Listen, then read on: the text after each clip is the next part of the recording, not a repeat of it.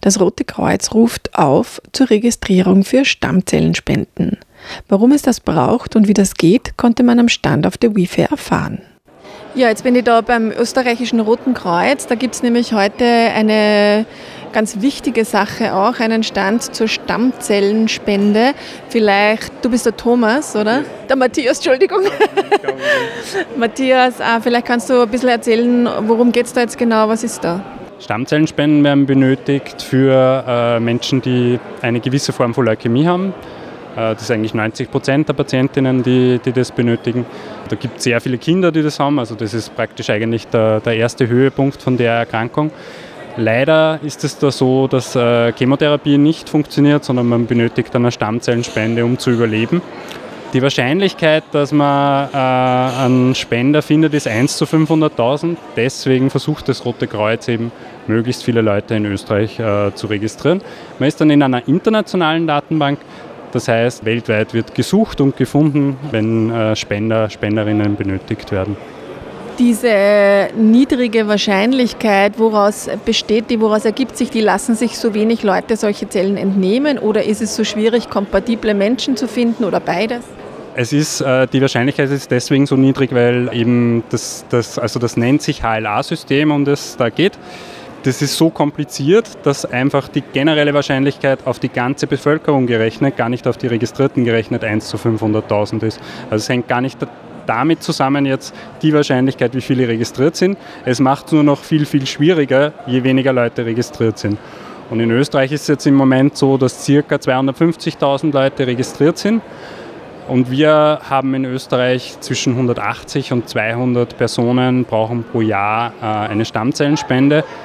Spenden tun in Österreich im Moment zwischen 50 und 60. Das heißt, wir leben mehr oder weniger davon, dass im Ausland mehr Menschen registriert sind. Zum Beispiel in Deutschland sind um vieles, vieles mehr Leute registriert. Deswegen ist eben unser Ziel, dass wir möglichst viele Leute registrieren. Wie kompliziert ist denn so eine Spende? Was schreckt da die Leute so ab? Also kompliziert ist die Spende eigentlich gar nicht. Es gibt so eine wie soll man sagen, ein Vorurteil oder, oder, oder ein, ein Mythos, dass die Spende über das Knochenmark erfolgt. Das ist aber nicht so. Also 90 Prozent der Stammzellenspenden erfolgen über eine Blutspende. Das ist ein bisschen ähnlich wie wenn man Plasma spendet. Das heißt, man hat zwei Zugänge, also in zwei Venen und aus dem Blut wird über eine Maschine die Stammzellen herausgefiltert. Das ist eigentlich relativ unkompliziert. Also man ist nur praktisch in dem Zentrum für, für mehrere Stunden und kann dann nach Hause gehen. Also es ist auch kein Krankenhausaufenthalt notwendig. Okay, das klingt jetzt gar nicht so wild. Wie schaut es jetzt aus, wenn jemand irgendeine chronische Erkrankung hat, wie jetzt zum Beispiel in meinem Fall Post-Covid? Wäre das ein Ausschluss? Das kommt darauf an. Also Autoimmunerkrankungen kann man sich nicht registrieren, nach einer überstandenen Krebserkrankung kann man sich nicht registrieren. Vieles ist, wenn man schon Blutspenderin ist, äh, stimmt das überein mit den Blutspendekriterien eigentlich. Alle größeren Erkrankungen, Organerkrankungen, Herz-Kreislauf-Erkrankungen, Lungenerkrankungen, da ist es dann leider nicht möglich, dass man sich registriert. Und wie funktioniert das jetzt am Stand? Also wird da jetzt Blut abgenommen oder was macht ihr da jetzt genau? Also die Registrierung ist eigentlich total unkompliziert, es wird kein Blut abgenommen, man muss nur einen Fragebogen ausfüllen und dann einen Wangenabstrich machen, den macht man auch selber, also der wird nicht vorgenommen, sondern das macht man selbst. Das sind vier Wattestäbchen und das war es auch schon. Das dauert insgesamt fünf bis zehn Minuten und dann hat man es geschafft. Und wenn ich dann registriert bin, was ist dann? Wenn man registriert ist, ist man bis 55 in der Datenbank. Äh, sollte es eine Übereinstimmung geben mit einer Krebspatientin, würden meine Kolleginnen äh, dann anrufen. Und dann ist natürlich schon auch so, dass man noch einmal geschaut wird, ob jetzt das in dem Moment für den Spender, die Spenderin möglich ist. Also wenn jetzt zum Beispiel gerade eine Erkrankung ist oder man aus persönlichen Gründen nicht Stammzellen spenden kann, dann ist das natürlich klar. Also mit der Unterschrift oder mit, mit der Registrierung ist es nicht so, dass man dann spenden muss.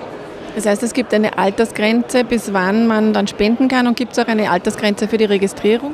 Genau, äh, in der Datenbank, in der internationalen ist man bis 55, registrieren kann man sich bis 35. Der Grund dafür ist der, man kann, also prinzipiell werden von den, von den Transplantzentren immer möglichst junge Menschen ausgesucht. Das hängt zum einen damit zusammen, dass dann die Spende bei den Patienten besser verträglich ist, weil über die Zeit kann man Antikörper aufbauen und zum anderen auch, äh, dass mehr äh, Stammzellen im Blut vorhanden sind.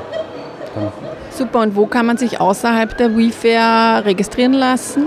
Also ganz einfach, www.stammzelle.at, kommt man auf unsere Homepage, kann man seine Adresse angeben und bekommt ein Set zugeschickt von uns und das kann man dann einfach retournieren über die Post.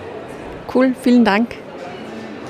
Und wenn Sie sich jetzt denken, das könnte ich eigentlich machen, so zögern Sie nicht. Hier noch ein Statement einer Person, die sich während des Interviews mit Matthias registrieren ließ.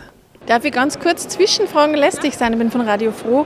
Magst du mir sagen, du stehst jetzt da und, und lässt dich gerade registrieren für die Stammzellenspende. Warum machst du das? Weil ich es total wichtig finde, wenn man beim helfen kann, ähm, was soll denn Besseres passieren? Und vielleicht kommt es eh nicht dazu und wenn ja, dann, dann ist gut. Und ähm, ich finde, das ist, was man als Teil einer Gesellschaft, äh, eine Art Verpflichtung. Vielen Dank.